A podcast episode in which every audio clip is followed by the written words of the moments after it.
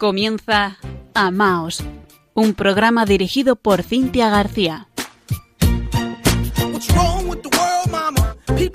Queridos oyentes de Radio María, muy buenas noches. Hoy es lunes 13 de enero de 2020. Atrás dejamos la Navidad y comenzamos el tiempo ordinario. Les saluda Cintia García desde Murcia, junto a nuestro querido compañero Fran Juárez desde la parte técnica.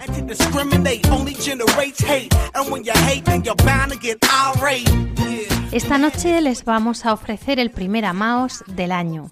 Y como es habitual, les dejamos primero nuestro correo electrónico amaos.radiomaria.es. Ya saben que también nos pueden encontrar en las redes sociales donde de vez en cuando dejamos algún aviso y recordamos las fechas de emisión del programa. Estamos tanto en Facebook con arroba maos.radiomaria como en Twitter con arroba maosrm.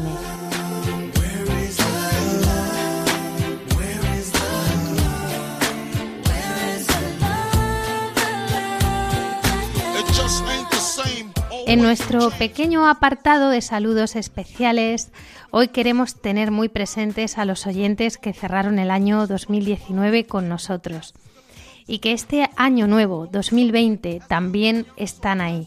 En concreto, como no, a los que se incorporan como oyentes del programa por primera vez, bienvenidos.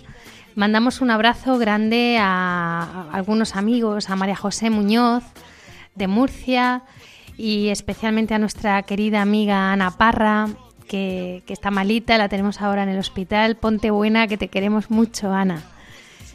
Siempre están ellas atentas a, la difusión. Saludamos también a Fernando García de Ávila, que nos escribió una bonita felicitación navideña. Gracias. También a nuestra querida Berna Ortuño y a todos nuestros amigos de Orihuela, Alicante. Un abrazo muy grande a todos. Deseamos tener un recuerdo muy entrañable para el sacerdote don Pedro Moreno. Nos ha dejado este año con 45 años y tuve la dicha de conocerle, coincidimos un par de veces en Alicante y en Novelda. En mayo de 2018 le sorprendió la enfermedad, como ha escrito su hermano, don José Cristóbal Moreno, también sacerdote. Él la asumió con serenidad, poniéndose en las manos del Señor, diciendo todo sea para mayor gloria de Dios. Y es que, como decía San Pablo, en la vida y en la muerte somos del Señor. Estimado don Pedro, me hubiese gustado coincidir muchas más veces con usted. Ahora confío que goza de la gloria infinita de Dios. Cuente con nuestra oración, contamos con su intercesión. Nos vemos en el cielo. Y ahora sí, comienza amaos.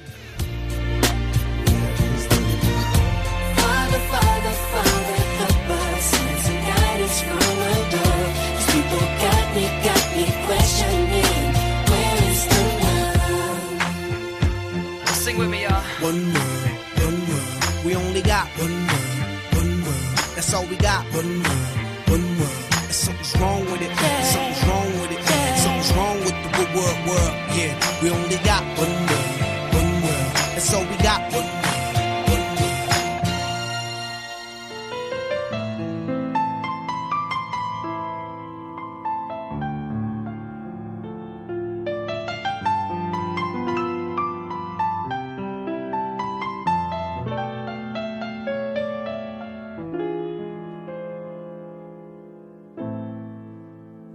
La ternura es una mano que se extiende en el vacío, donde a veces nos hundimos por aquello de vivir, convirtiendo en mariposas la rutina y el hastío, y sembrándonos de rosas los caminos a seguir. La ternura es la pintura de un chiquillo y un anciano comentándose la vida de su tiempo, cada cual, uno lleno de experiencia por las cosas que ha pasado y otro lleno de impaciencia por las cosas que vendrán. Es la abuela que entretiene que sabe Dios cuántas vivencias, mientras mece que te mece punto a punto su existencia. La ternura, la ternura es la voz de los amantes cuando se hablan en silencio, mientras flotan en el aire por el aire de sus sueños. La ternura, la ternura, simple y clara, llana y pura. La ternura.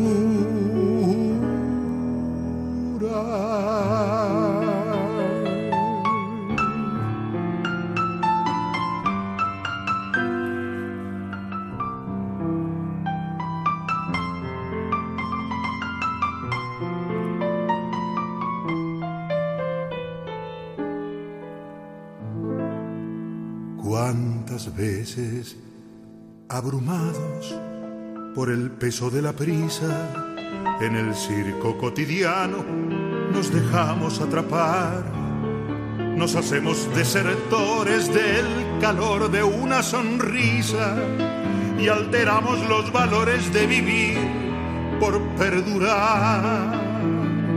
Y seguimos avanzando por la cuerda de la vida y olvidada mientras tanto va quedándose dormida la ternura, la ternura.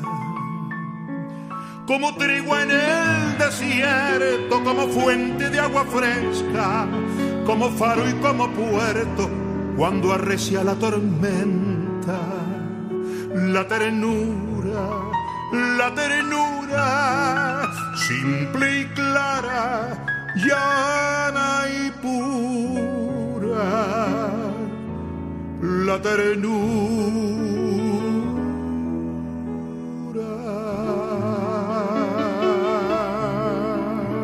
Me ha gustado mucho, amaos. La ternura, simple, clara, llana y pura. Qué preciosa descripción para este término que define la Real Academia Española de la Lengua como una cualidad de tierno y a su vez como un sentimiento de cariño entrañable. Tierno significa blando, flexible y también que demuestra fácilmente afecto y dulzura, o bien que despierta estos sentimientos en los demás. El programa de hoy lo hemos llamado La Revolución de la Ternura. Lo que sucede con la ternura es que a menudo no se valora cuando se posee o se recibe, pero desde luego se echa mucho, muchísimo de menos cuando no se tiene. Y su carencia, tanto para nosotros como para las personas que se encuentran a nuestro alrededor, afecta y nos afecta mucho. De esto hablaremos esta noche a lo largo del programa que les hemos preparado, porque la ternura nos plantea todo un propósito personal de año nuevo. Puede parecer que hablar de la ternura es caer un poco en el emotivismo, pero no es cierto, porque eso sería reducirlo a un mero sentimiento, como una emoción subjetiva, y esto no tiene nada que ver. Cuando hablamos de ternura, por supuesto que suscita emociones, despierta afectos, pero esto es porque en todo momento brota del corazón, que es donde mora nuestro sentimiento más profundo por los demás y por Dios. Francesc Torralba escribió que la revolución de la ternura es el verdadero rostro del Papa Francisco. Y por eso vamos a escuchar la voz del Papa que nos ha dejado reflexiones impagables. ¿Qué cosa es la tenerezza? El amor que se fa vicino y concreto. La tenerezza. ¿Qué es la ternura? Nos dice, es el amor que se vuelve cercano y concreto. La ternura es usar los ojos para ver al otro. Usar las orejas para oír al otro.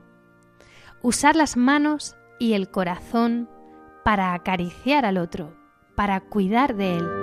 Questa è la tenerezza, abbassarsi Esta es la ternura, abajarse al nivel del otro. La ternura no es debilidad, es fortaleza. Es el camino de la solidaridad, el camino de la humildad. La la strada dell'umiltà. La ternura de Dios es capaz de transformar un corazón de piedra, dijo el Papa. Fijémonos en la ternura de Jesús. Su humildad en Belén, en Nazaret, en el Calvario, testimonio de la obediencia, el gran testigo, Jesús, que ha dado su vida y así nos hace ver la ternura de Dios. Con respecto a nosotros, a nuestros pecados, a nuestras debilidades. Pero todavía más humillación y más anonadamiento, como escribió San José María, encontramos en Jesús Eucaristía, el milagro de ternura y humildad que es la Eucaristía, que como dice don Manuel Ordec, en este caso no se percibe la sangre como en el Calvario, pero la humillación es más profunda todavía. La perplejidad y la conmoción se repiten. No es posible hacerse cargo, porque desconocemos lo que es Dios y conocemos casi nada de la poquedad humana. Si lo entendiéramos, moriríamos de amor. Además de esto, cuántos abandonos, cuántas irreverencias, cuántos olvidos, cuántos sacrilegios tiene que soportar para hacer germinar en tu alma y en la mía la semilla del amor. Es la persona del Verbo, Dios mismo, sometida al arbitrio de los caprichos humanos, esclavo de los hombres. Ciertamente, el sacramento de la caridad es también el sacramento de la humildad y de la ternura, la sagrada Eucaristía. Pero, ¿cómo podemos imitar esa ternura de Dios y vivirla en nuestra vida?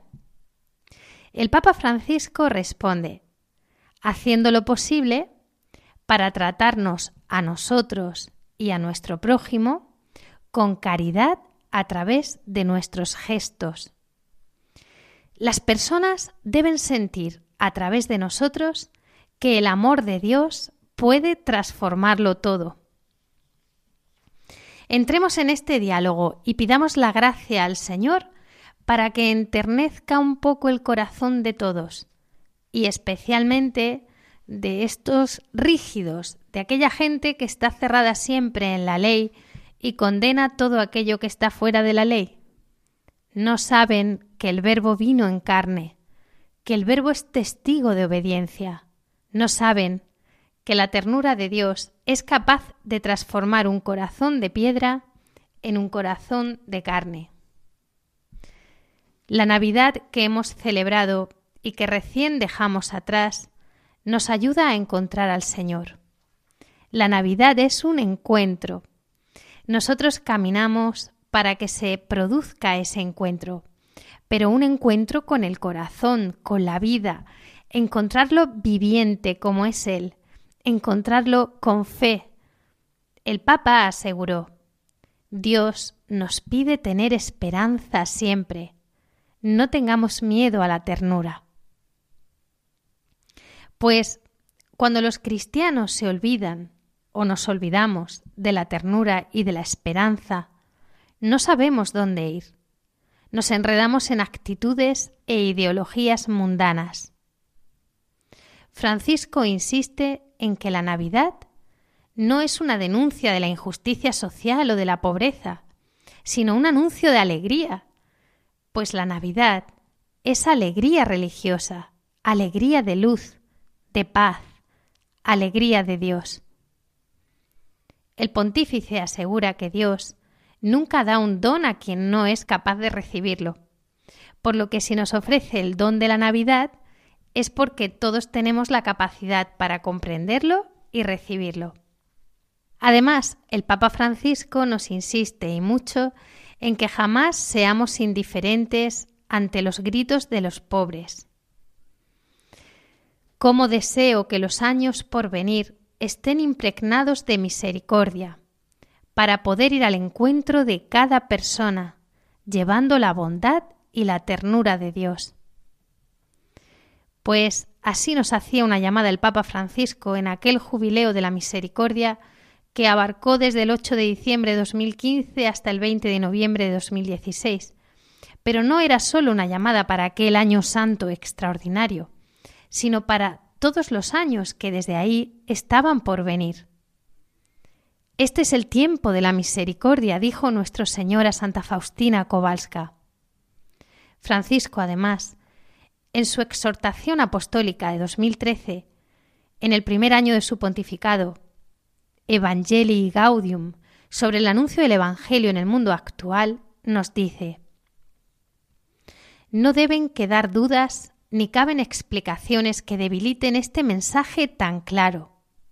Hoy y siempre, los pobres son los destinatarios privilegiados del Evangelio. Hay que decir sin vueltas que existe un vínculo inseparable entre nuestra fe y los pobres. Nunca los dejaremos solos. Francisco nos aporta el redescubrimiento del pobre y de su lugar en la misión de la Iglesia. Solo desde los pobres, desde las periferias, se tiene una visión real de la metrópoli y de la totalidad. Desde el centro, desde el poder, desde la ciudad, desde nosotros mismos, nunca se ve toda la realidad. Y desde esta convicción, Francisco dice, ¿cuántas situaciones de precariedad y sufrimiento existen hoy en el mundo? ¿Cuántas heridas sellan la carne de muchos que no tienen voz? Porque su grito se ha debilitado y silenciado a causa de la indiferencia de los pueblos ricos. Ternura, pues, es atención a todos, pero sobre todo a los más débiles. Abrir el corazón a cuantos viven y sufren en las periferias existenciales. Curar heridas, vendarlas con la misericordia. La misericordia comienza por abrir los ojos a la realidad, pero ésta se puede mirar y valorar de diferentes maneras. Podemos verla, por ejemplo, desde el beneficio económico, empresarial y particular, o podemos leerla desde el número de los parados, los recortes, las rentas mínimas, los desechados por el sistema. Nosotros queremos ver la realidad desde el lado de los pobres, porque queremos verla con los ojos de Dios y leerla desde el corazón de Dios. En una cultura de culto a los triunfadores y ganadores, estamos llamados a aportar una espiritualidad de la ternura, de atención y cuidado a los más frágiles de la tierra, sin olvidar que la pobreza no es sólo material, sino también espiritual, y que el vicario de Cristo en la tierra nos llama sobre todo a salir a las periferias, a salir al encuentro con los que sufren y necesitan ayuda aunque no vengan a nosotros a pedirla. Además, en su carta Alegraos, que dirigió a los consagrados y consagradas con motivo del año de la vida consagrada que se celebró en 2015, el Papa habló del consuelo. Consolad, consolad a mi pueblo. A la escucha llevar el abrazo de Dios, la ternura que nos hace bien, la cercanía como compañía y la inquietud del amor. Despierta, despierta. Los oráculos de la segunda parte de Isaías, del profeta Isaías, lanzan una llamada entusiasta. Las palabras de Isaías, consolad, hablad al corazón, se encuentran con cierta frecuencia en el Antiguo Testamento y tienen particular valor los términos que se repiten en los diálogos de ternura y afecto. Se trata de un lenguaje que se explica en el horizonte del amor. no solo una palabra de aliento. La consolación debe ser epifanía de una pertenencia recíproca, juego de empatía intensa, de conmoción y unión vital. Es decir, es mucho más que palabras, es la alegría del encuentro con el Señor. Los hombres y las mujeres de nuestro tiempo esperan una palabra de consolación, de cercanía, de perdón y de alegría verdadera. La ternura nos hace bien. Se nos pide humanizar nuestras comunidades, cuidar la amistad, la vida de familia, el amor entre nosotros. Los problemas están, estarán, pero como se hace en una familia, se busca la solución con amor, no destruyendo esto para resolver aquello, no compitiendo. Es así que el Espíritu Santo está en medio. Contemplando con Jesús siempre con corazón grande, dejando pasar, no vanagloriándose, soportando todo, sonriendo desde el corazón. El signo de ello es la alegría. La alegría nace de la gratuidad de un encuentro. La Iglesia así debería ser muy atractiva, despertando al mundo con un modo distinto de hacer, de actuar, de vivir. El Papa nos invita a no privatizar el amor y con la inquietud de quien busca nos dice Buscad siempre, sin descanso, el bien del otro, de la persona amada. Hace poco, una periodista ha publicado un libro sobre el Papa Francisco y lo ha titulado El Papa de la Ternura. No lo he leído. En un diario digital se publicaba un artículo sobre esto, que titulaban ¿Es la ternura una moda pasajera del Papa Francisco? Aquí una servidora que lo lee, pues no sabe si reír o llorar. Pero ¿qué le sucede al siglo XXI? ¿Por qué la ternura causa tanto estupor? ¿Qué sería de nosotros sin ella? Podemos hacer buenas cosas, pero sin ternura? ¿De verdad? Seremos demasiado serios, ácidos, ásperos y fríos, y desde luego nada atractivos. Quizás seamos capaces de comenzar esta revolución, al menos con miguitas de ternura. Por las calles del mundo vaga un niño perdido, lleva todas las razas sobre la piel. Si se cruza algún día en tu camino, pregúntale qué busca y te dirá.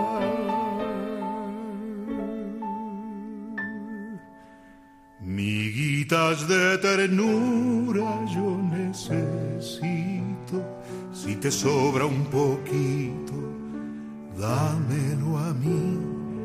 Miguitas de ternura yo necesito si te sobra un poquito, dámelo a mí.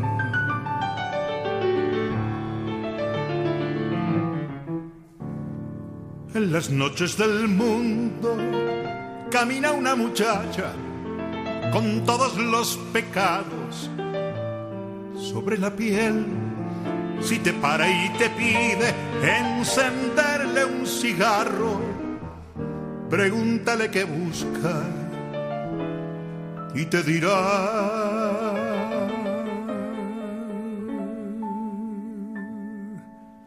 Miguitas de ternura yo necesito, si te sobra un poquito, dámelo a mí. Miguitas de ternura yo necesito si te sobra un poquito, dámelo a mí.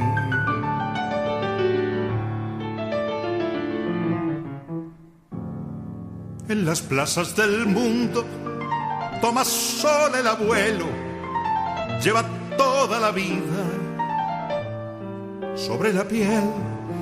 Si le ven dando migas a las palomas, pregúntenle qué busca y les dirá.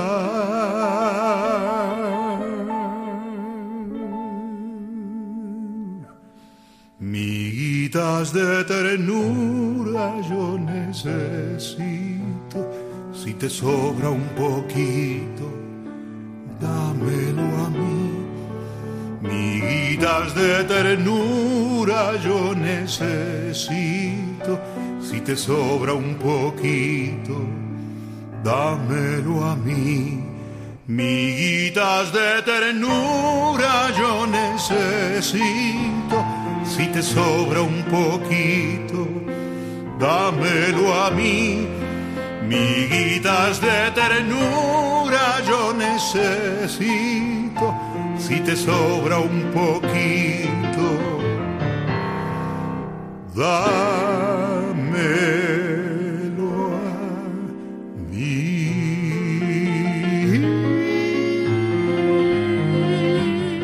Están escuchando Amaos en Radio María. ¿Cómo cambiaría el mundo si todos, sin excepción, nos tratásemos con ternura? Lo cierto es que la ternura procede de Dios. El Catecismo de la Iglesia Católica nos dice sobre la ternura de Dios que, al designar a Dios con el nombre de Padre, el lenguaje de la fe indica principalmente dos aspectos. Que Dios es el origen primero de todo y autoridad trascendente, y que es al mismo tiempo bondad y solicitud amorosa para todos sus hijos. Esta ternura paternal de Dios puede ser expresada también mediante la imagen de la maternidad, que indica más expresivamente la inmanencia de Dios, la intimidad entre Dios y su criatura. Creemos que Dios creó el mundo según su sabiduría. Creemos que procede de la voluntad libre de Dios, que ha querido hacer participar a las criaturas de su ser, de su sabiduría y de su bondad. Y como dice el Salmo, bueno es el Señor para con todos y sus ternuras sobre todas sus obras. El punto 2335 del Catecismo nos dice, cada uno de los dos sexos es, con una dignidad igual, aunque de manera distinta, imagen del poder y de la ternura de Dios. La unión del hombre y de la mujer en el matrimonio es una manera de imitar en la carne la generosidad y la fecundidad del Creador. El hombre deja a su padre y a su madre y se une a su mujer y se hacen una sola carne. De esta unión proceden todas las generaciones humanas. Contemplando la alianza de Dios con Israel, bajo la imagen de un amor conyugal exclusivo y fiel, los profetas fueron preparando la conciencia del pueblo elegido para una comprensión más profunda de la unidad y de la indisolubilidad del matrimonio. Los libros de Ruth y de Tobías dan testimonios conmovedores del sentido hondo del matrimonio, de la fidelidad y de la ternura de los esposos. Del mismo modo, la ternura es esencial en un noviazgo cristiano. Los novios están llamados a vivir la castidad en continencia.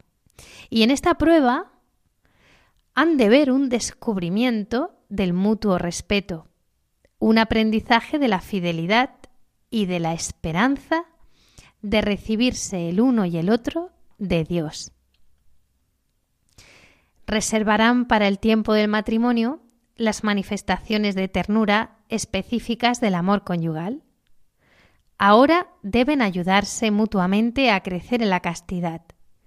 Y esta comienza en el corazón, como ya hablamos en nuestro programa del 18 de febrero de 2019, que titulamos ¿Dónde está mi corazón? Un corazón limpio para amar. Si lo desean, lo pueden ustedes volver a escuchar accediendo a la página de podcast de Amaos en Radio María España.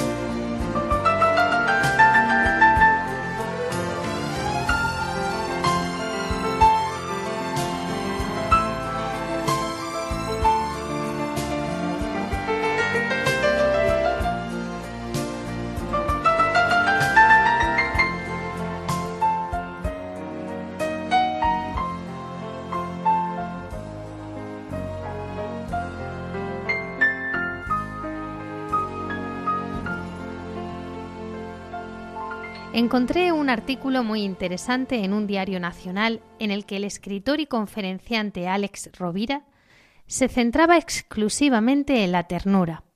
Y os lo he traído. Dice así. Si algún elemento da belleza y sentido a la vida, ese es, sin duda, la ternura. La ternura es la expresión más serena, bella y firme del amor. Es el respeto, el reconocimiento y el cariño expresado en la caricia, en el detalle sutil, en el regalo inesperado, en la mirada cómplice o en el abrazo entregado y sincero. Gracias a la ternura, las relaciones afectivas crean las raíces del vínculo, del respeto, de la consideración y del verdadero amor. Sin ternura es difícil que prospere la relación de pareja. Pero además es gracias a la ternura que nuestros hijos reciben también un sostén emocional para su desarrollo como futuras personas. La doctora Elizabeth Kubler-Ross, que acompañó a miles de enfermos terminales en su camino hacia la muerte y dio testimonio de sus experiencias en una serie de libros, cuenta que los recuerdos que más nos acompañan en los últimos instantes de nuestra vida no tienen que ver con momentos de triunfo o de éxito, sino con experiencias donde lo que acontece es un encuentro profundo con un ser amado, un momento de intimidad cargado de significado, palabras de gratitud, caricias, miradas, un adiós, un reencuentro, un gracias, un perdón, un te quiero. Son esos instantes los que al parecer quedan grabados en la memoria gracias a la luz de la ternura, que revela la excelencia del ser humano a través del cuidado y del afecto. Decía Oscar Wilde que en el arte, como en el amor, es la ternura lo que le da la fuerza. Mahatma Gandhi apuntaba en la misma dirección, cuando decía que un cobarde es incapaz de mostrar amor. Y así es. Paradójicamente, la ternura no es blanda, sino fuerte, firme y audaz, porque se muestra sin barreras, sin miedo. Es más, no solo la ternura puede leerse como un acto de coraje, sino también de voluntad para mantener y reforzar el vínculo de una relación. La ternura hace fuerte el amor y enciende la chispa de la alegría en la adversidad. Gracias a ella, toda relación deviene más profunda y duradera, porque su expresión no es más que un síntoma del deseo de que el otro esté bien. La ternura implica, por tanto, confianza y seguridad en uno mismo. Sin ella no hay entrega. Y lo más paradójico es que su expresión no es ostentosa, ya que se manifiesta en pequeños detalles, la escucha atenta, el gesto amable, la demostración de interés por el otro, sin contrapartidas. La ternura expresa además la calidad de una relación. Sexo con ternura es expresión del amor.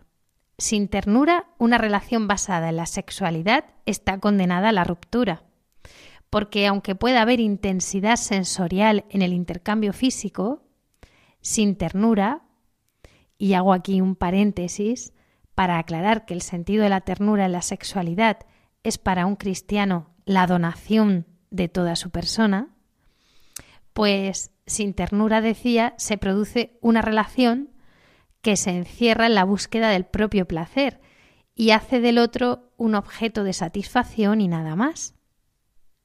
El ensayista francés Joseph Hubert decía que la ternura es el reposo de la pasión.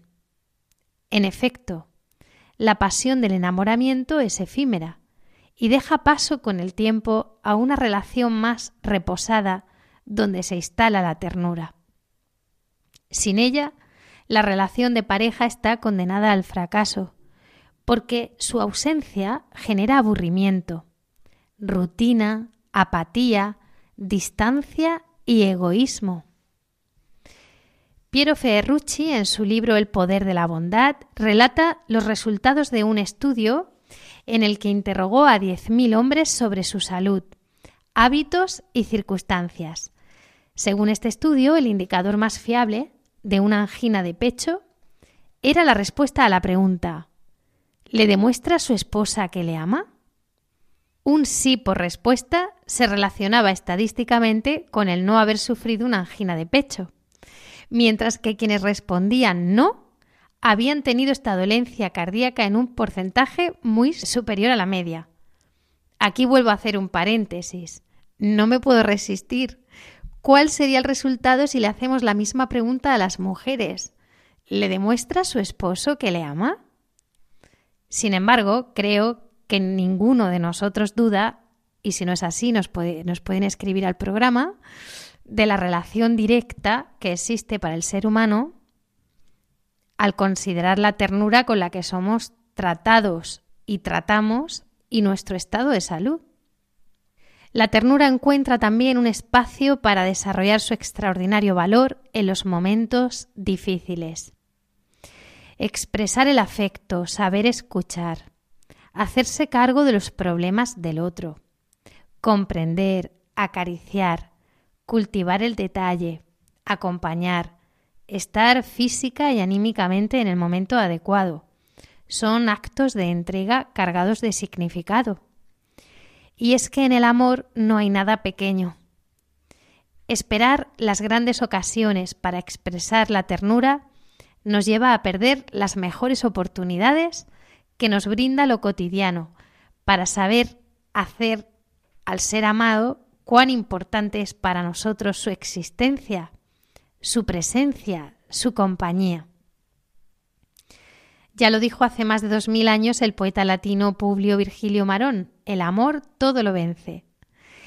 Y es verdad, a través de la ternura. El cerebro del corazón. Día a día se realizan interesantes y sorprendentes avances científicos sobre el desarrollo del potencial humano. Hoy se sabe que la inteligencia está distribuida por todo el cuerpo y que hay maneras diferentes de pensar a las que hemos asumido como convencionales y basadas en el cerebro.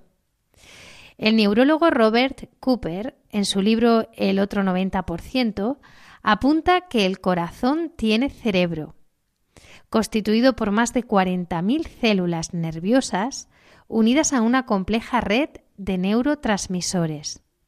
Según Cooper, el cerebro del corazón es tan grande como muchas áreas del cerebro craneal y su campo electromagnético es el más poderoso del cuerpo.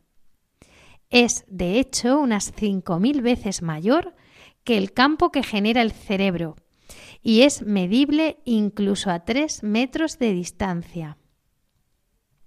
Al parecer, actúa independientemente, aprende, recuerda y tiene pautas propias de respuesta a la vida. Lo interesante además es que dispone de habilidades hasta ahora intuidas, pero todavía no demostradas científicamente. Las corazonadas, las fuertes intuiciones que se revelan como realidades ciertas, se generan en el corazón. Diversos autores que han profundizado en el estudio de este tercer cerebro sostienen que el ingenio, la iniciativa y la intuición nacen de él. Este cerebro está más abierto a la vida y busca activamente una comprensión nueva e intuitiva de lo que más le importa a la persona en la vida. Probablemente en el futuro se descubrirá que en él residen nuevas y desconocidas capacidades del ser humano relacionadas con lo que ya hoy se define como las claves de la inteligencia emocional, la empatía, la conciencia emocional de uno mismo, la transparencia, el optimismo, la iniciativa, la vocación de servicio, la inspiración, la alegría, la confianza y, cómo no, la ternura. Pues se trata este de un hermoso artículo de Alex Rovira sobre la ternura que nos permite además una mirada desde el mundo, incluso científica, que no es incompatible con nuestra fe. El cristiano descubre la ternura en Jesús, el Verbo del Padre, que se encarna en nuestra humanidad y se hace niño, el niño Dios, envuelto en pañales, para maravilla de la creación. Jesús es el mismo nombre de la ternura, y su sagrado corazón vida del nuestro, vida que salta hasta la vida eterna. Vino a los suyos y los suyos no le recibieron, pero a quienes le recibieron les dio poder para ser hijos, hijos de Dios. En palabras de Joseph Ratzinger, corazón significa en el lenguaje de la Biblia el centro de la existencia humana, la confluencia de razón, voluntad, temperamento y sensibilidad, en la cual la persona encuentra su unidad y su orientación interior. El corazón inmaculado es, según el Evangelio de San Mateo capítulo 5 versículo 8, un corazón que a partir de Dios ha alcanzado una perfecta unidad interior y por lo tanto ve a Dios. Por eso los cristianos estamos llamados a profundizar en el misterio de la vida interior, del Espíritu Santo, a realizar en nosotros aquella interior conversión que nos pide el Evangelio. Es un camino que confiamos al Inmaculado Corazón de nuestra Madre del Cielo. Es el camino de la ternura. la dentro l'anima mia, come un balsamo scende sulle ferite e le porta via. La voce di Maria, dolce melodia, ci porta al cuore sempre di più nel cuore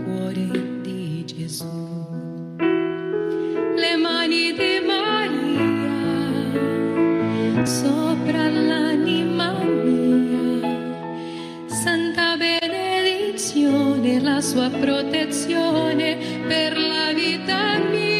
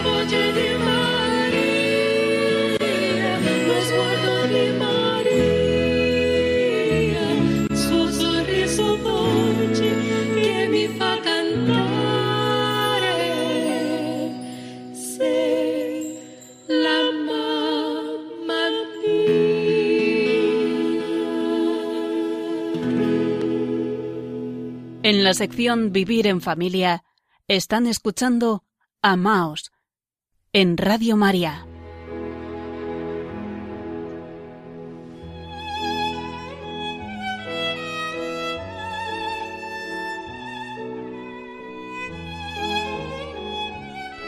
Cerramos este programa, como no podía ser de otra manera, orando a la Santísima Virgen María, Madre de la Ternura. Oremos.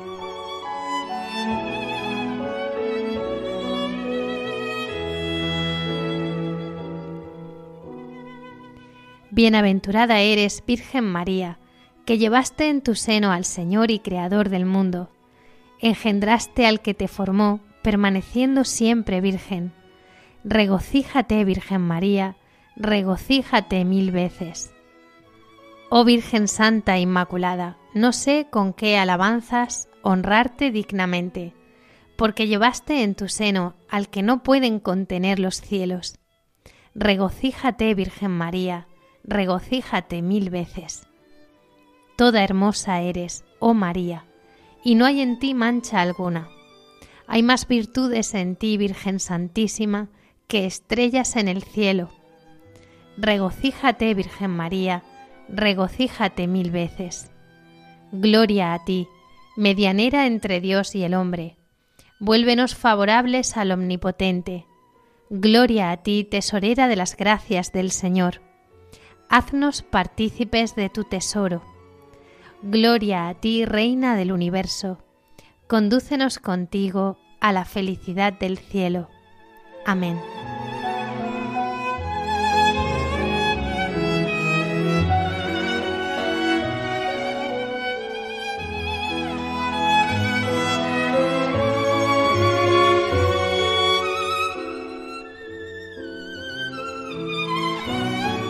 Gracias por su compañía en este nuestro primer programa del año 2020.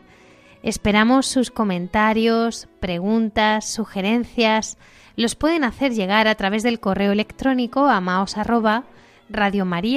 a. Tenemos una nueva cita en cuatro semanas, el lunes 10 de febrero a las 21 horas. Hasta entonces, disfruten la programación de Radio María y amaos. Un saludo y que Dios les bendiga.